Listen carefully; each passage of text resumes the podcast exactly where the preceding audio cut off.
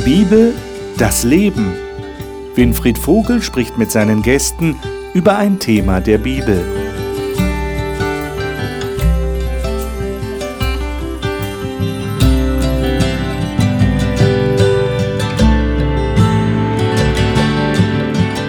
Und hier sind Sie genau richtig in der Gesprächsrunde über die Bibel im deutschsprachigen Fernsehen hier im Hope Channel. Wir freuen uns, dass Sie wieder dabei sind.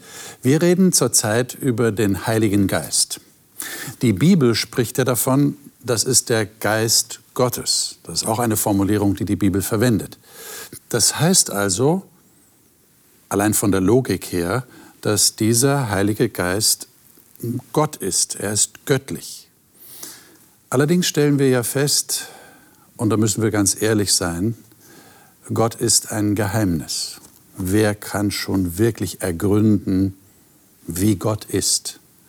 Und beim Heiligen Geist kommt noch dazu, dass wir da uns schwer tun, irgendeine wirkliche Vorstellung zu haben, weil eine physische Gestalt kennen wir eigentlich nicht, die zum Heiligen Geist passen würde. Der Heilige Geist ist Gott. Das ist das Thema, das wir jetzt vorgenommen haben. Die nächste Woche werden wir dann über ein Anschlussthema sprechen dazu, nämlich der Heilige Geist ist eine Person. Das sind ganz spannende Fragen, wobei wir allerdings sagen müssen, weil Gott ein Geheimnis ist, werden wir das nicht bis ins Letzte ergründen. Und wir sehen auch hier in diesem Gesprächskreis nicht unsere Aufgabe darin, zu beweisen, wer der Heilige Geist ist. Wir können nur darum bitten, wie wir das auch tun, dass wir die Bibel lesen und dass wir unsere eigenen Schlüsse daraus ziehen. Für uns ganz persönlich. Und darüber werden wir ja auch zu reden haben. Was heißt das ganz konkret für unser Leben, dass der Heilige Geist Gott ist? Das möchte ich gerne mit den Gästen hier im Studio ergründen. Und diese Gäste möchte ich Ihnen jetzt vorstellen. Silvia Renz hat viele Jahre im Hope Bibelstudieninstitut Menschen begleitet, die Gott und die Bibel näher kennenlernen wollen.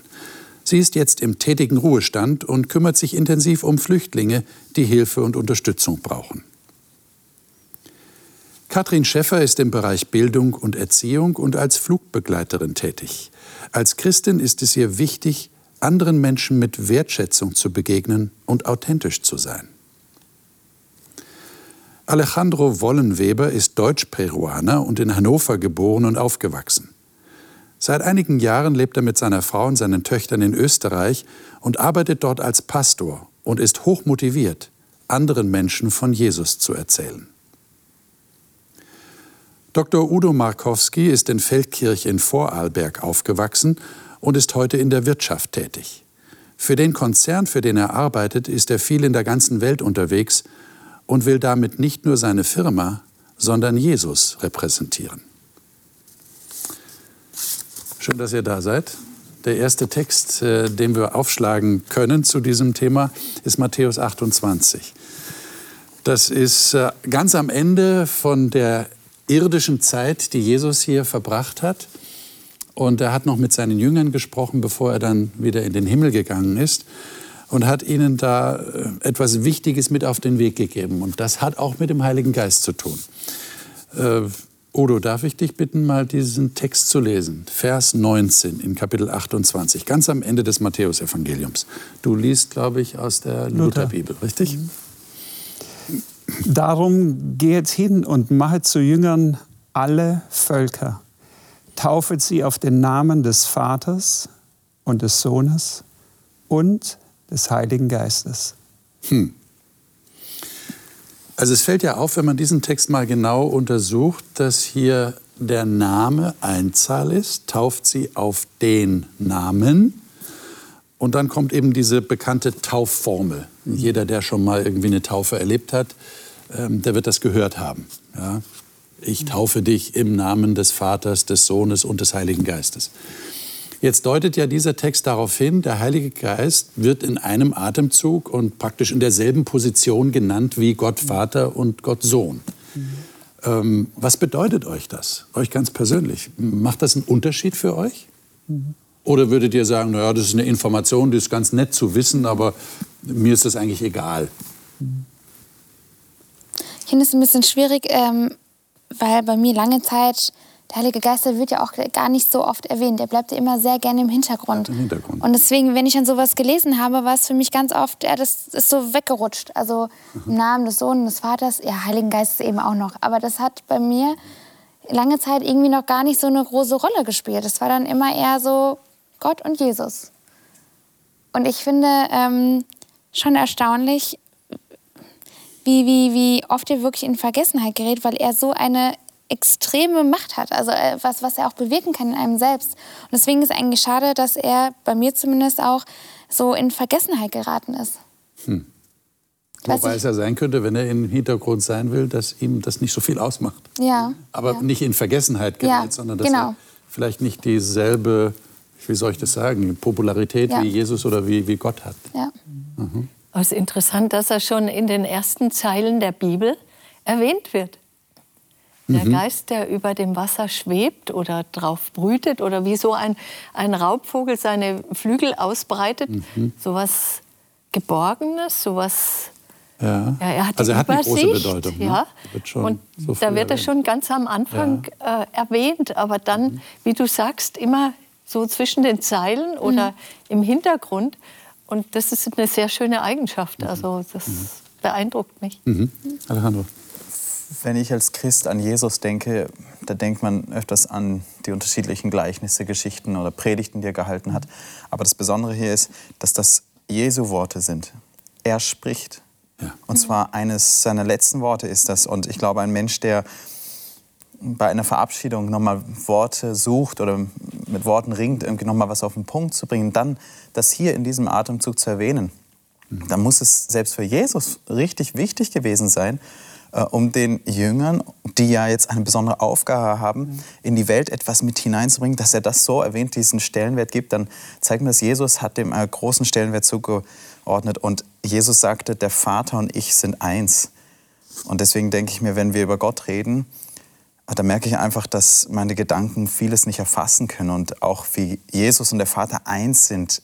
Das ist, es übersteigt manchmal meine Gedanken und, und ich glaube auch hier an dieser Stelle, äh, ob ich es irgendwann selber ganz erfassen kann, wie Jesus hier äh, das letzte Mal versucht, das zum Ausdruck zu bringen und der Heilige Geist genauso auf derselben Stufe erwähnt wird. Da merke ich einfach, ich, ich trete lieber einen Schritt zurück und äh, lasse das einfach mal auf mich wirken, aber höre dadurch, dass Jesus, dass Jesus das wichtig war. Den, den Gedanken finde ich interessant, weil offensichtlich haben nur wir Menschen das Problem damit, Jesus nicht. Ja? Ähm, und Jesus hatte ja auch, das haben wir das letzte Mal studiert, äh, als wir das Johannesevangelium Kapitel 16, da hatte Jesus, es ist besser, dass ich jetzt weggehe. Es ist wichtig für euch, dass der Heilige Geist euch jetzt als Tröster und Beistand führt. Das heißt, für ihn ist die Rollenverteilung ganz klar, uns als Menschen noch nicht. Und das ist auch, was du sagst, wir sind da ein bisschen beschränkt. Vielleicht sollten wir einfach zurücktreten und akzeptieren, okay, Gott tritt so auf, äh, wie er entschieden hat, Ja, und es ist ja interessant, dass im nächsten Vers, den wir jetzt nicht gelesen haben, ganz am Ende, so ganz am Schluss dessen, was Jesus sagt, er, er den Jüngern versichert, ich bin bei euch alle Tage bis ans Ende. Ähm, Jetzt sagt er, du hast gerade zitiert, Johannes 16, sagt er, ich, ist es gut, wenn ich gehe, dann kommt der Tröster zu euch, der Heilige Geist. Hier sagt er, ich bin bei euch alle Tage. Also d- Ja. äh, wir würden jetzt Ja, ja. in unserer menschlichen Ratlosigkeit, würden Ja. wir sagen, äh, Jesus, was stimmt jetzt eigentlich? Ja. Ja. bist du jetzt da? Aber du bist ja eigentlich nicht mehr da. Also da merken wir schon, es ist auch ein gewisses Rätsel. Jesus ist da, aber er ist offensichtlich durch den Heiligen Geist da. Ich, Gott, bin da. Ja, genau. Das muss aber eine Herausforderung für die Jünger auch gedanklich Ja, ja, gewesen sein. genau. Denn sie mussten sich ja zuerst mal an den Gedanken gewöhnen, dass, dass Gott einen Sohn hat, dass der Messias wirklich Gott ist und angebetet werden darf. Das war ja für einen Juden damals fast eine Gotteslästerung. Deswegen haben sie ihn ja auch ans Kreuz gebracht. Das war die offizielle Begründung. Er lästert Gott, weil er sich selber zum Sohn Gottes macht. Und hier führt Jesus jemanden ein, da ist jetzt da noch einer. Weil für die Propheten aus dem Alten Testament war das vertraut. Wenn sie sagten, der, der Geist Gottes hat mich jetzt äh, in, im Griff und, und ja. gebraucht mich jetzt als sein Werkzeug und inspiriert mich. Aber für die Jünger war das schon mhm. äh, auch ein Paradigmenwechsel. Nicht nur einer, sondern auf einmal sind es hier drei. Ja. Und wir merken, es geht an der Stelle sofort auch um die Personhaftigkeit. Ja, werden wir in der nächsten Sendung dann vor allem drüber reden. Aber das greift ja hier schon mit hinein. Ja. Auch, auch der, das Wort Geist ja, ist ja. ja. irgendwie, da haben wir plötzlich eine ganz andere Assoziation. Nicht die Assoziation eine leibhaftige Person. Mhm. Deswegen stelle ich mir auch so vor, was du gerade zitiert hast. Der Geist schwebte über die Erde, wo du denkst, oder, oder der Geist lebt in mir. Also sich das wirklich Mhm. Weil wir, wir Menschen versuchen das ja uns immer irgendwie vorzustellen. Wir, brauchen, müssen es immer irgendwie so ein Raster reintun, damit wir, äh, damit wir das für uns erklären können. Und das ist halt wirklich so eine Sache, wo ich wirklich, wie du ja auch schon gesagt hast, das nehme ich einfach so hin. Mhm. Und, äh, und das glaube ich manchmal auch, da ist wieder Vertrauen, spielt ja wieder eine Rolle zu sagen, ich nehme das so hin, dass es so ist. Und ähm, ist auch so, jeder hat seine eigene Rolle, jeder ist wichtig. Weil für uns Menschen denkt man so, ja, zwei Personen, ja, eine Beziehung besteht ja eigentlich normalerweise auch aus zwei Personen. Warum brauchen wir jetzt noch eine dritte? Das geht doch schon irgendwie nicht. Das ist einer zu viel. Und interessant ist, dass die, dass die Apostel trotzdem so ein Verständnis hatten, auch Jesus, weil es Jesus zum Beispiel das Gleichnis vom Weinstock erzählte, bleibt in mir und ich in euch. Und dann kommt später irgendwann der Paulus in seinem Korintherbrief auf den Gedanken, ihr seid der Tempel Gottes und äh, ein paar Sätze weiter sagte, ihr seid der Tempel des Heiligen Geistes. Also irgendwo finden wir immer wieder diesen selben Gedanken, Gott möchte Raum in euch finden, er möchte in euch etwas wiederherstellen und einmal findet Jesus da diesen Raum, der Heilige Geist oder Gott. Also irgendwo für die Apostel war das in der Hinsicht überhaupt kein, kein Unterschied oder Problem. Also sie haben es gleichwertig irgendwo so gesehen, wie auch hier zum Schluss das Jesus erwähnt. Und, und wir haben dann ein bisschen Schwierigkeiten, uns vorzustellen, dass eine Person in einer anderen lebt. Ja? Äh, wir müssen das dann irgendwie abstrahieren. Ja? Wie, wie, kann eine Person in einer anderen leben? Ob, obwohl das heutzutage vielleicht noch leichter vorstellbar ist durch unsere technischen Möglichkeiten. Hm. Jeden Abend, wenn ich einschalte, kann ich den Herrn Vogel bei mir im, im Wohnzimmer haben. Ja? Er sitzt mir dann gegenüber, virtuell. Ja, ja und, aber genauso wie ich dich hier wahrnehme, Winfried. Bist du da auch? Und so, so kann man auch Menschen in sich aufnehmen, mhm. in Gedanken, dass du das Gefühl hast, der ist ganz nah bei mir. Eine größere Nähe als in einem anderen zu sein, gibt es ja nicht. Oder, oder zum Beispiel, wenn man äh, in, in, meinem Arbeitsbereich bin ich mit vielen Jugendlichen äh, zusammen und allein wenn ich sehe, wie sie ihre Vorbilder und Idole aus der Gesellschaft oder ihre Stars oder wen auch immer fast schon imitieren, fast schon nachleben, mhm. ihre Redeart, ihre Art und Weise, wie sie sich kleiden, was sie tun, wie sie handeln. Mhm. Da lebt ja jemand anderes schon fast in ihnen. Und, und irgendwo geht es so auch in die Richtung, oder? Jesus möchte Gestalt in uns gewinnen, indem wir ihm ähnlicher werden. So, da kommen wir eh noch dann zu sprechen über das, wie das geschieht. Aber ja. Äh, da gibt es ja eine Geschichte, äh, nachdem Jesus dann äh, in den Himmel gefahren ist und die Apostel, die Jünger dann für sich waren und dann kamen ja viele dazu. Ja, die, der Petrus hat eine große Predigt gehalten und der Heilige Geist kam dann und hat viele Menschen bekehrt. Und dann war diese, diese junge Gemeinde, diese junge Kirche zusammen. Und da gab es ja diesen Fall, wo sie auch äh, Grundstücke verkauft haben. Und da kam dann dieser eine Hananias, Mhm. Apostelgeschichte 5, wir können jetzt den Text nicht lesen, aber ich will ihn wenigstens erwähnen.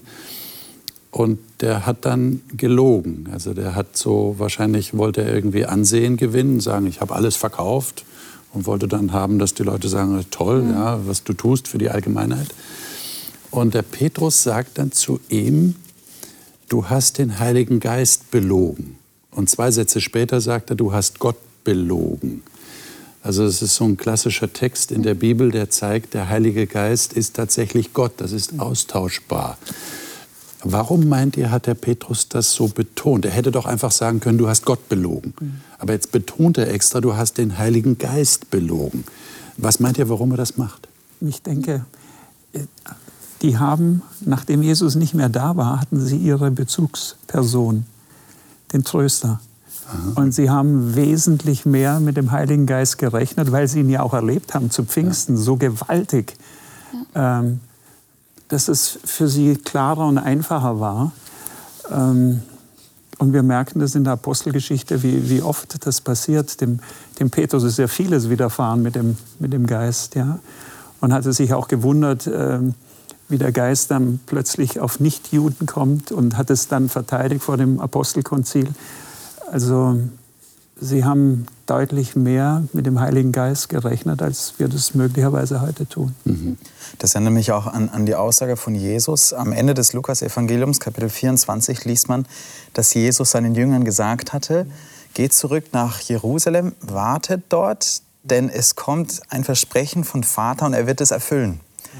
Und wenn dieses, diese Verheißung kommt, dann werdet ihr erleben, wie der nächste Schritt weitergeht. Und dann kommt das Buch der Apostelgeschichte. Mhm. Und sie warten eigentlich auf dieses Versprechen. Das heißt, sie warten jetzt auf das, was Jesus gesagt hatte, ein, einer, der euch beistehen wird. Und jetzt ist er tatsächlich da, und zwar auf eine übernatürliche Art und Weise, äh, fast schon leibhaftig unter ihnen, dass sie das merken, weil sie auf einmal in anderen Sprachen reden können, auf einmal predigen können von Jesus zu Menschen, die sie davor nicht wirklich ansprechen konnten. Also das ist, äh, das ist, da ist was los. Und ich glaube, wenn jetzt jemand sich gegen dieses Wirken, dieses Tröstes, dieses Beistandes jetzt auflehnt, dann sagen sie, hey, du kannst doch nicht das bremsen, was Gott jetzt hier äh, real werden lässt. Das ist doch genau der Plan Jesu gewesen, hat er doch vorhergesagt. Und später lesen wir natürlich auch, dass die äh, Jünger und Apostel gesagt haben, dem Heiligen Geist gefällt es so und so uns zu führen oder er spricht zu uns, er redet so und so zu uns. Also das war für sie äh, jemand, ein Gegenüber, der greifbar war, der sie beauftragte, der sie mitbegleitete. Und wenn jetzt jemand äh, dagegen angeht, dann sagen sie, du kannst doch nicht den Heiligen Geist belügen. Also gerade den, ne? Eben, der jetzt das Ganze der, anfängt. Der das Ganze ja. initiiert und der der Begleiter ist, ja, der extra von Jesus gesandt wurde. Ja. Den kannst du doch. Auf den wir gerade die ganze Zeit gewartet das, das, haben. Ja. Das ist eigentlich noch eine Steigerung der Nähe. Äh, Jesus wurde ja auch Immanuel genannt, also Gott mit uns. Und er lebte da in Galiläa, in Judäa. Manchmal ging er auch ein bisschen weiter weg, nach Sidon oder ins Gebiet der zehn äh, Städte, aber das war doch ein sehr begrenzter Rahmen. Und wenn er gerade in Jerusalem war, dann war er eben nicht in Nazareth. Hm. Und wenn da ein, einer der Fischer äh, gefischt hat und Jesus war gerade nicht da, dann war er eben weg. Hm. Aber hier ist einer, der ist immer da. Jesus verspricht, er wird immer bei euch sein. Und zwar nicht nur neben euch oder über euch, sondern in euch. Also eine größere Intensität an Beziehung kann ich mir überhaupt nicht vorstellen. Und ich muss sagen, man, man, man sieht, dass der Heilige Geist was in ihnen bewirkt hat, weil davor waren die Jünger ja ganz oft, dass sie bestimmte Sachen, wie Jesus ist oder wie er sich verhalten hat, gar nicht verstanden haben. Die haben erst ein unheimliches Wunder mit Jesus erlebt, gerade zum Beispiel die, mit, mit den Broten und mit den Fischen, was für ein Wunder er gemacht hat, dass so viele Menschen zu, zu ernähren. Und dann ein paar Tage später äh, verzweifeln sie daran, dass sie nicht genug Brot dabei haben. Und Jesus sagt hier, wir haben doch vor ein paar Tagen, ihr habt es auch erlebt, was, äh, was, was, wir alles, was er für Wunder machen kann. Und ich, da merkt man, was der Heilige Geist wirklich bewirkt hat, dass kurz Zeit später die ganz anders reden oder die wirklich merken, worauf es drauf ankommt und das halt auch weitergeben. Ja. Ich schlage vor, dass wir einen weiteren Text lesen, zwar in 1. Korinther Kapitel 2 und dort mal ausführlich diese Verse 6 bis 12 miteinander lesen. Das, äh, das ist typisch Paulus, also man muss wirklich denken, wenn man das liest ähm, und nachdenken drüber. Aber das enthält sehr viel über, über das Wesen des Heiligen Geistes. Also wir verstehen hier, glaube ich, ein bisschen mehr das Rätsel, das der Heilige Geist ja darstellt. Äh, wer möchte das gerne mal lesen? Vielleicht eine modernere Übersetzung? Ja, du hast neues das mal Leben. Machen, neues Leben. Silvia, sei doch so gut, lies mal diese Verse. Wenn ich es jedoch mit Menschen, die im Glauben gewachsen sind, zu tun habe, verwende ich Worte der Weisheit. Doch ich meine nicht jene Weisheit, die in der Welt oder bei den Mächtigen dieser Welt etwas gilt, welche ohnehin untergehen werden. Nein, die Weisheit, von der wir sprechen, ist die Weisheit Gottes. Sie war in früheren Zeiten verborgen, obwohl sie Gott schon vor der Erschaffung der Welt zu unserem Segen bestimmt hat. Doch die Mächtigen dieser Welt haben sie nicht verstanden. Denn hätten sie das getan, dann hätten sie den Herrn der Herrlichkeit niemals gekreuzigt. Aber es ist passiert, wie es in der Schrift heißt, kein Auge hat je gesehen, kein Ohr je gehört und kein Verstand je erdacht, was Gott für diejenigen bereithält, die ihn lieben. Wir dagegen wissen darum, weil Gott es uns durch seinen Geist offenbart hat. Sein Geist weiß alles und schenkt uns einen Blick selbst in die tiefsten Geheimnisse Gottes. Niemand weiß, was ein Mensch wirklich denkt, außer der Geist des Menschen selbst, der in ihm ist. Und niemand kann Gottes Gedanken erkennen, außer der Geist Gottes. Und Gott hat uns nicht den Geist dieser Welt gegeben, sondern seinen Geist, damit wir das begreifen können, was Gott uns geschenkt hat. Hm. Dankeschön. Was erfahren wir hier tatsächlich über den Geist Gottes? Was würdet ihr sagen? Was fasziniert euch an dem, was der Paulus hier schreibt? Das ist Edward Snowden. ja, Erklär da werden, die, da werden die Geheimnisse äh, offengelegt.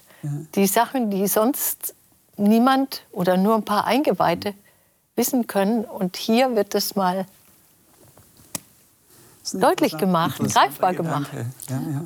Gott hält es nicht geheim. Gut, aber wir würden jetzt nicht sagen, der Heilige Geist ist ein Whistleblower, weil Gott will das ja nicht unbedingt für sich behalten. Ja, aber es war auch, es war einige Zeit nicht so deutlich. Es war eher verborgen. Es war versteckt da. Mhm. Und jetzt wird es offengelegt. Es könnte ja aber auch sein, dass es darum geht, dass man das nicht so ohne weiteres verstehen kann, weil diese Weisheit Gottes sich unserem Verständnis irgendwo entzieht. Es ist einfach zu, zu hoch für uns zu denken, es gibt eine Erlösung, die frei erhältlich ist, Gnade für jeden, Barmherzigkeit, wo wir auf Leistungsdenken getrimmt sind und so weiter. Also das hat auch vielleicht ein bisschen damit zu tun. Ne? Geheimnis, das offenbart wird. Aber was lernt ihr noch über den Geist Gottes von diesen Versen? Ich finde es allein schon so schwer, wenn ich, wenn ich versuche, selber zu verstehen, wie ich denke und warum ich so denke. Wenn ich versuche, mich selber irgendwo mal zu reflektieren, warum habe ich das jetzt gemacht? Äh, da bin ich jetzt schon wieder in diese eine Sparte reingefallen. Eigentlich wollte ich das doch gar nicht, oder? Und dann habe ich ein Problem mit mir selber. Das heißt, du bist dir selbst ein Rätsel. Ich bin mir selber manchmal ein Rätsel, ja. Also ich glaube, vielleicht geht es nur mir so, euch auch nicht. so. Aber, aber irgendwo zeigt mir das, äh, weil Paulus redet hier, ähm, denn welcher Mensch weiß, was im Menschen ist, als allein der Geist des Menschen. Und selbst damit haben wir Herausforderungen, oder zumindest Ja. ich, jedenfalls kann ich das mal sagen. Und jetzt geht es hier darum, ähm, wenn mich dann jemand äh, bittet, ich möchte gerne so denken wie du oder verstehen, was du jetzt meinst, oder? Äh, das würde ja niemals gehen, weil ich selber mit mir vielleicht gar nicht so wirklich klarkomme oder nicht immer alles verstehe. Aber jetzt sagt die Bibel mir hier, dass ähm, so wie das beim Menschen ist, auch nur der Geist Gottes die Tiefen der Gottheit wirklich erfasst oder erforscht. Und, und jetzt heißt es hier, das, das übersteigt wieder meinen Gedanken, und damit merke ich auch, das Thema ist, ist ein heißes Thema und ich kann da einfach nur staunen. Jetzt heißt es hier, Vers 12, wir aber haben Ja. nicht empfangen den Geist der Welt, sondern den Geist aus Gott, dass wir wissen können, verstehen können, was Gott uns geschenkt hat. Also so ein bisschen Ja. mehr als nur ein Gehirnaustausch, das ist so, Aber was ich mich dann frage ist, wenn, wenn Gott uns den Geist geschenkt hat, um ihn zu erkennen, warum erkennen ihn dann so viele nicht? Gute Frage. Was meint ihr? lassen sie sich nicht beschenken. Die lassen sich nicht beschenken. Ja. Ja, weil es einfach einen Wandel der, der Einstellung braucht. Und das kann wiederum nur der Geist Gottes machen, wenn wir damit einverstanden Ma- sind. Das ist der entscheidende Punkt. Man muss damit einverstanden. Ja, das macht er nicht gegen unseren Willen. Ja. Aber äh, solange wir uns nur um uns selber drehen und denken, wir wissen alles und alles am besten, können wir nicht dazulernen. Aber ich denke mir immer, was, wie bewundernswert es ist, dass, dass wir Gottes Geist bekommen. Das muss man sich manchmal so ver, vergegenwärtigen, dass Und der wir seinen der Tiefe Gottes, nicht? dass Der wir, kennt die ja, Tiefen Gottes. und dass wir den bekommen, um ihn zu erkennen, weil wir sonst gar nicht fähig wären, ihn zu erkennen. Ja, weil er davor sagt, die, die Welt oder die Menschen in dieser Welt, die können diese Weisheit gar nicht erfassen, weil Nee. sie haben Jesus ans Kreuz gebracht. Sie haben noch nicht einmal das Ja. ansatzweise für Ja. sich aufnehmen oder spüren können. Aber, aber genau da sagt Gott, da möchte er diesen Schritt gehen, der eigentlich ein Geheimnis ist, wird da auch gesagt. Es ist eigentlich ein Geheimnis Gottes. Aber er macht es trotzdem möglich. Und das hat ja auch mit Kommunikation zu tun. Nicht? Du hast das ja vorhin angesprochen. Ich möchte gerne verstehen, wie der andere wirklich denkt. Mhm. Und wir haben ja auch sprachliche Probleme. Wir versuchen das ja. auszudrücken und sagen, ich erkläre dir jetzt mal, wie mhm. ich mir das gedacht habe. Mhm. Und merken aber, der andere versteht es immer noch nicht, mhm. ja, weil wir einfach ein Problem in der Kommunikation haben. Jetzt haben wir hier die Möglichkeit, dass Gott selber uns das erklärt auf eine Art und Weise, wie die Bibel es zumindest sagt, wie wir es verstehen können. Mhm. Das ist schon, schon toll, oder? Mhm. Ich finde es einfach toll, dass Gott keine Geheimnisse machen will. Mhm. Ja, das heißt er will ja auch, eigentlich nichts für sich behalten. Er will nichts für Aber sich trotzdem bleibt er ein Geheimnis, oder? Wir können jetzt nicht sagen, wir, wir haben Gott äh, ausgerechnet. Nee, das, das hast du gut ausgedrückt. Aber das haben wir im menschlichen Bereich auch. Ein Baby kann seine Eltern nicht begreifen. Mhm. Ja. Ja. Das kann nur äh, im Vertrauen darauf, dass die Mutter ihm ja. Milch gibt und es lieb hat, mhm. leben, überleben. Mhm. Und erst später, erst wenn wir selber Eltern mhm. sind oder erwachsen, ja. fangen wir an, die Eltern besser zu begreifen. Mhm. Und selbst wenn die Eltern das dem Kind erklären wollten, mhm. übersteigt es doch seinen Horizont. Ja. Also wir kennen das doch auch. Und wir alle waren mal Kinder. Und mhm. da war der Tisch viel zu hoch und wir konnten nicht sehen, was drauf steht. Mhm bis wir dann gewachsen sind und unsere Füße vom Stuhl bis auf den Boden reichten. Und ich denke, so spricht der Paulus hier auch von einem gewissen Wachstum mhm. an mhm. Verständnis. Würdet ihr sagen, dass dieser Text auch die Frage beantwortet, die wir ja im Thema hier mhm. drin haben, ist der Heilige Geist Gott? Äh, also irgendwie habe ich den Eindruck, das, das hat auch was Logisches an sich, mhm. ja? die, die Argumentation, die der Paulus hier verwendet. Wenn der Geist des Menschen weiß, was im Menschen ist, dann mhm. würden wir doch sagen, dieser Geist ist ja nicht irgendwas losgelöstes, mhm. löstes, sondern das, ist unsere, das sind wir, mhm. das ist der Mensch. Und dann würde das analog auch auf Gott zutreffen, oder? Dann könnte man doch eigentlich, ich weiß nicht, korrigiert mich, wenn ich falsch liege, dann könnte man doch eigentlich nicht auf die Idee kommen zu sagen, der Heilige Geist ist was anderes als Gott. Ich glaube, manchmal ist dieser Begriff, äh, macht es einen immer ein bisschen schwierig, weil Geist, da stellt man sich ja wirklich immer, es steht ja auch in der Bibel geschrieben, er ist wie ein Wind. Und dann, kann man, und dann stellt man sich das natürlich nicht als eine Person vor. Und ich glaube, da ist der Begriff manchmal für uns so im Weg. Tja, jetzt hätte die Bibel einen anderen Begriff verwenden sollen, oder? Aber welchen Begriff? Ja, aber wir kennen das aus unserem Alltagsleben doch auch, dass ein Medium wie ein Handy zum Beispiel sehr viel kann, aber es kann eine Person nie ersetzen. Mhm. Ich liebe meinen Mann, aber ein Bild von ihm, ein Foto von ihm oder auch ein Video und, und seine Stimme, das alles sind nur so Teilaspekte. Und nur er selber kann sich praktisch ersetzen. Mhm. Und so kann auch nur der Geist Gottes, der die gleichen Qualitäten hat mhm. wie Gott, oder wie, wie das der Paulus im, im mhm. Titusbrief gesagt hat, die Güte und die Menschenliebe Gottes. Ja, das bringt der Geist Gottes rüber. Ein, eine mathematische Formel könnte das nie. Hm. Das ist ein super Gedanke, stimmt. Mhm. Ja. Weil Jesus sagte auch, ich werde euch einen anderen Beistand geben, nicht von der Qualität geringer oder ja, sondern er ist anders, eine andere Persönlichkeit, ein anderes Wesen, aber, aber er ersetzt mich so, dass ihr genauso auch bereichert seid, selbst wenn ich weggehe. Er, er sagt sogar mehr. Mhm. Mehr, mhm. weil er ja als Mensch gut, doch begrenzt genau. war, ja, mhm. äh, räumlich. Er konnte nur an einem Ort sein als Mensch. Aber durch den Heiligen Geist kann er sagen, ich bin ja. bei euch alle Tage bis an genau. der Weltende und das ist zeitlich und räumlich gemeint. Und somit Überall.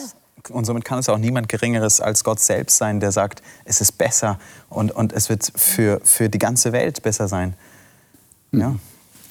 Ich, äh, da hat es einen Textteil äh, bei, im Vers 12, ja. dass wir wissen können, was uns von Gott geschenkt ist. Mhm. Und jetzt sind ja wir, viele Personen, in vielen Situationen mit unterschiedlichem Intellekt. Ja. Das heißt, der Geist offenbart hier maßgeschneidert jedem in der richtigen Situation äh, Gottes Gedanken. Also schon das alleine erfordert eine Größe, die gigantisch ist. Ja. Ja. Wenn man alleine über die Logistik nachdenkt, die damit verbunden ist, das kann man sich gar nicht vorstellen. Mir kam plötzlich ein Gedanke bei dem, was du erwähnt hast, dass Jesus seinen Stellvertreter ankündigt. Menschlich gesehen würden wir doch nicht sagen, na ja, das ist mein Stellvertreter. Ja, es ist halt ein schwacher Ersatz, ein schwacher Abklatsch von mir, aber irgendwie wird er schon hinkriegen. Aber Jesus kündet jemand an, der noch mehr äh, kann, will ich jetzt nicht sagen. Das, das, das Wort bringt es nicht. Ja. Aber für uns noch besser ist als er selber. Weil er allgegenwärtig ist. Weil er allgegenwärtig kann. ist, ja. Was in der irdischen Lebenszeit Jesu eben nicht möglich ja, war. Ja, ihn, aber was für eine Demut wieder von Jesus, mhm. ja, dass er jemand ankündigt, der das noch weitaus besser hinkriegt. Ja, das zeigt, als er das dass, dass, die Gottheit sich wirklich einig ist. Ja. Die, die mhm. haben es nicht nötig, neidisch aufeinander zu sein. Genau. Jetzt würde ich gerne von euch noch wissen, was ist denn der Geist der Welt? Hier wird ja ein Gegensatz hergestellt, das ist ganz am Ende in dem Vers 12, den wir jetzt schon ein paar Mal erwähnt haben. Äh, wir haben nicht den Geist der Welt empfangen sondern den Geist, der aus Gott ist. Jetzt haben wir geredet über den Geist, der aus Gott ist. Was ist denn der Geist der Welt? Habt ihr da eine Vorstellung? Also Jesus sagt ja, mein Reich ist nicht von dieser Welt. Mhm. Ja. Und er ist in einer anderen Kategorie unterwegs. Wenn ich jetzt überlege, wo, wo ich herkomme, wie ich erzogen wurde, ähm, da sind Leistungsmerkmale, Ergebnisse. Äh, was hast du erreicht? Ähm, und ich will das jetzt nicht schlecht reden, weil ich war glücklich in meiner Kindheit, ja? glücklich über Sport und alles. Ja? Aber das ist halt, äh, wenn man schaut, was ist aus Olympiade, aus dem olympischen Gedanken geworden. Die Welt tickt anders. Ja? Und ich glaube, dass der Paulus sagt, ja, so tickt halt die Welt, aber die Welt kann das nicht so richtig begreifen. Der Paulus spricht hier von Menschen, die geistlich unterwegs sind, nämlich in dem Reich Jesu Christi. Und das ist eine bewusste Entscheidung zu sagen, okay, das interessiert mich auch. Ich bin nicht nur in der Welt unterwegs, sondern mich interessiert, äh, was Jesu Reich betrifft. Und dann geht man einen Schritt nach dem anderen. Und dann kommt das Anpassungsprogramm von dem Heiligen Geist, der uns dosiert in der richtigen Menge, wenn ich das will, wenn ich mich dafür entscheide, mit Informationen versorgt über das Reich Gottes. Würdet ihr sagen, Ege, du hast es jetzt gut beschrieben, was so, so Welt oder Geist der Welt bedeutet. Würdet ihr sagen, seit ihr den Geist Gottes habt oder seit ihr ihn kennt, geht ihr anders mit dem Geist der Welt um? Mhm. Denn das ist ja offensichtlich ein Gegensatz, das ist auch ein Konflikt. Mhm. Den hast du jetzt ein bisschen geschildert. Mhm man ist irgendwie, so habe ich daraus gehört, von dem, was du gesagt hast, wir sind in so einer anderen Sphäre irgendwie, in einer anderen Lebenseinstellung. Da ist ja dann ein Konflikt. Wie, wie, wie macht ihr das? Wie haltet ihr das Je, aus? wir sind ja immer noch auf dieser Erde. Ja, mir fällt noch ein Text ein, den Jesus, äh, also wo Jesus sagt, ihr seid in der Welt, aber ihr seid nicht von der Welt. Mhm. Geht genau in dieselbe Richtung. Okay. Müsste man wahrscheinlich auch den, dieselbe Erklärung da ansetzen. Ja, ja. Also von Natur aus sind wir Egoisten. Jedes Baby ist egoistisch geboren. Das schreit mitten in der Nacht, obwohl die Mutter schlafen möchte. Du würdest sagen, das ist der Geist Das macht in die Windel, obwohl das stinkt und die Mutter muss es wegmachen. ich meine einfach, auf diesem Planeten sind wir alle so, dass wir zuallererst an uns selber denken. Und die Fähigkeit zur Liebe, die Gott eigentlich auch durch seinen Geist in jeden Menschen reingelegt hat, die ist ziemlich äh, unterdrückt. Und ich denke, erst durch, durch dieses, was der Geist Gottes in uns macht, durch diesen Sinneswandel, durch die neue Einstellung, äh, werde ich überhaupt fähig, mal nicht zuallererst an mich zu denken, sondern an die anderen. Und vielleicht geht es dann auch sogar so weit, dass ich mich darüber fast vergesse und dass es mir dann unwichtig ist, dass ein anderer was besser kann als ich oder mehr verdient, mhm. sondern dass ich bereit bin zu geben und zu schenken ich, ich denke, darum geht es vor allem, um die Fähigkeit zu lieben oder um diesen Wunsch, der Erste zu sein, Macht zu haben, mhm. Kontrolle über alles. Mhm. Der Paulus, der erwähnt im zweiten Korintherbrief, wir sind ja hier gerade beim ersten Korintherbrief und er spricht über den Geist der Welt, er spricht über den Geist Gottes, den er schenkt uns, uns Menschen. Und im zweiten Korintherbrief erwähnt er ähnliche Formulierungen und sagt, und zwar die Traurigkeit der Welt mhm. oder die Traurigkeit nach Gott. Und es ist interessant, dass immer wieder dieser Gedanke auf, kreuzt und auftaucht. Und ähm, ich denke mir, die Traurigkeit der Welt, wenn ich äh, mit meinen äh, mit jungen Leuten zusammen bin, oh, schau mein neues Handy und plötzlich ist es hingefallen, der Bildschirm ist zerkratzt in vielen Stücken und dann, oh nein, dein neues Handy, oh, es, oh, tut mir so leid, echt, das hast du gerade gekauft oder der Computer angeeckt oder was auch immer, jetzt ist da eine Ecke irgendwo im Design oder vielleicht das Auto hat einen Kratzer bekommen, oh, es tut mir so leid, oh, dein armes Auto. Aber wenn es um Menschen geht, da schaut man dann schnell einmal rüber, oder? Und Jesus hat genau anders gemacht. Jesus hat gesagt, er hat den Menschen gesehen.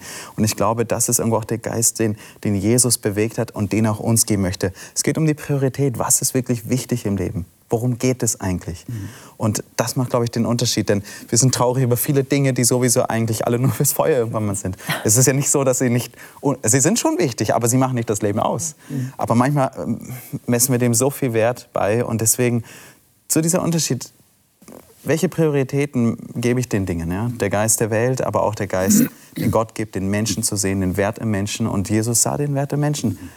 Dem Menschen nämlich wieder Hoffnung und Sinn im Leben geben. Und das macht, glaube ich, auch den Unterschied zwischen dem Geist Gottes und dem Geist der Welt.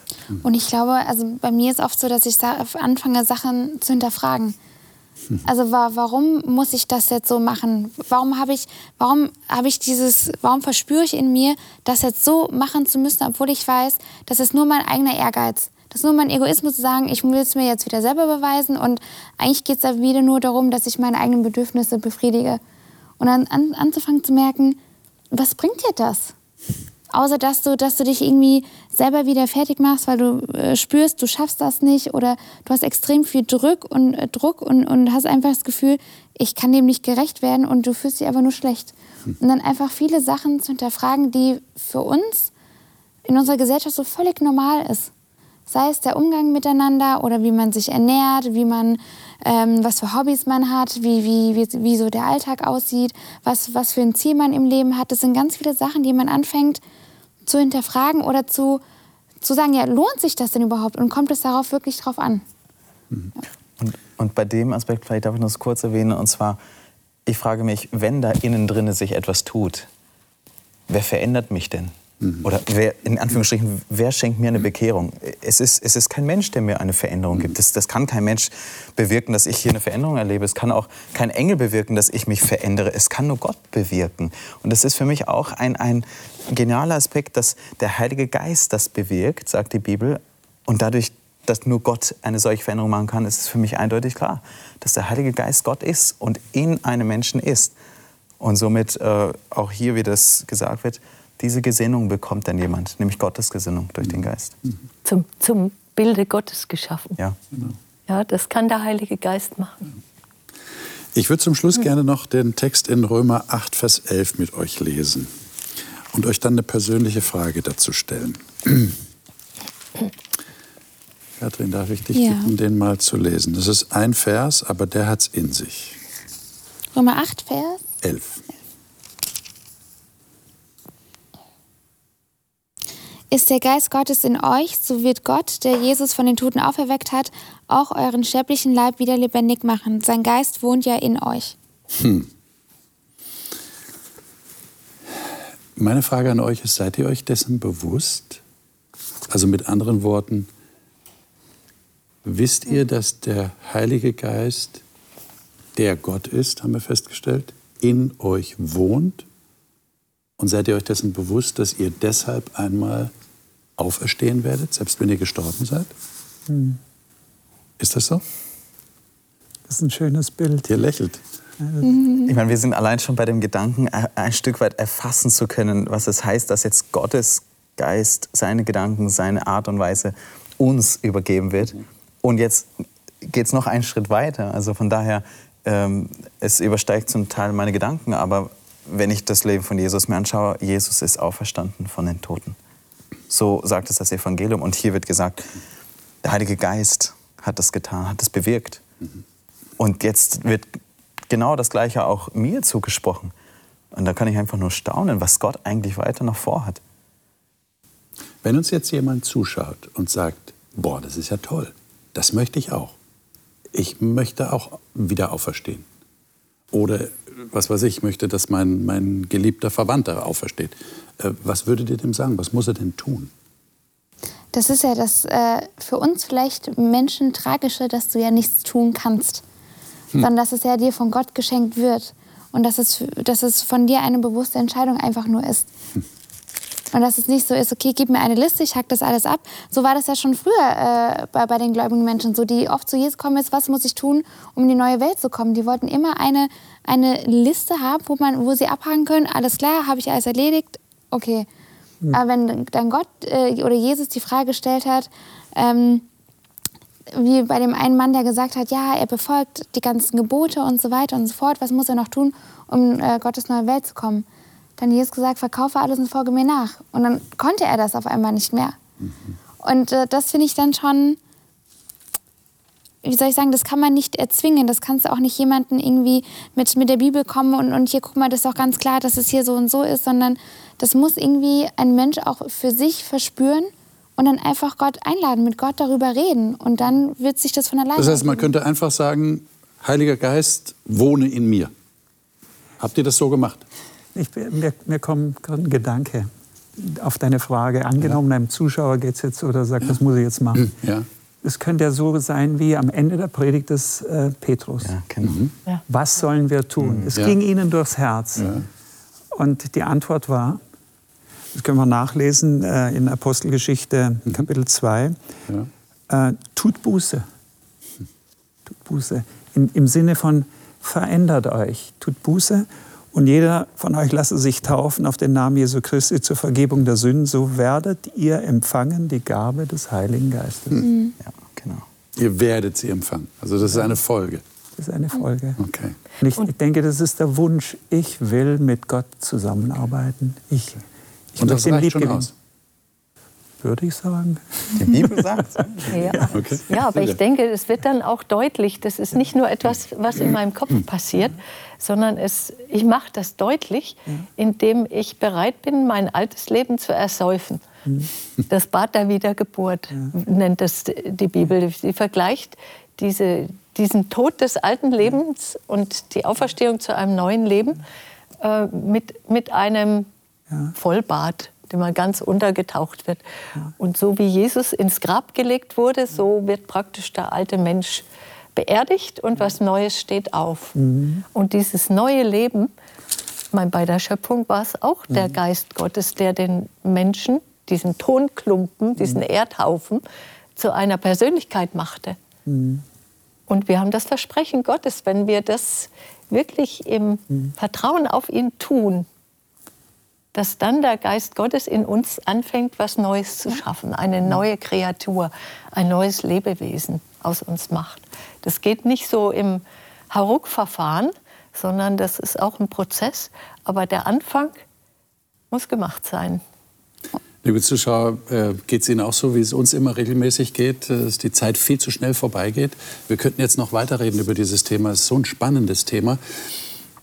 Äh, was mir auffällt, ist, dass wir immer anfangen zu zögern, wenn wir darüber reden, ob der Heilige Geist tatsächlich in uns wohnt. Aber das ist das, was der Paulus sagt.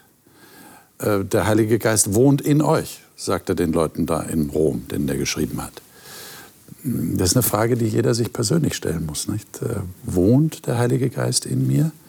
Dieser Heilige Geist, der Gott ist. Wir haben etwas mehr erfahren über den Heiligen Geist. Das nächste Mal, nächste Woche, werden wir da weiter anknüpfen und dann versuchen, die Frage zu beantworten, der Heilige Geist als Person, wie tritt er als Person auf? Was sagt die Bibel über den Heiligen Geist als Person? Weil eben das Problem besteht, das haben wir schon angesprochen, wenn wir das Wort Geist hören, assoziieren wir meistens etwas anderes damit als eine leibhaftige Person. Das ist die Problematik. Darüber wollen wir das nächste Mal nachdenken und wollen dazu die Bibel konsultieren. Und wenn Sie dann wieder dabei sind, finde ich, machen Sie genau das Richtige. Gottes Segen Ihnen.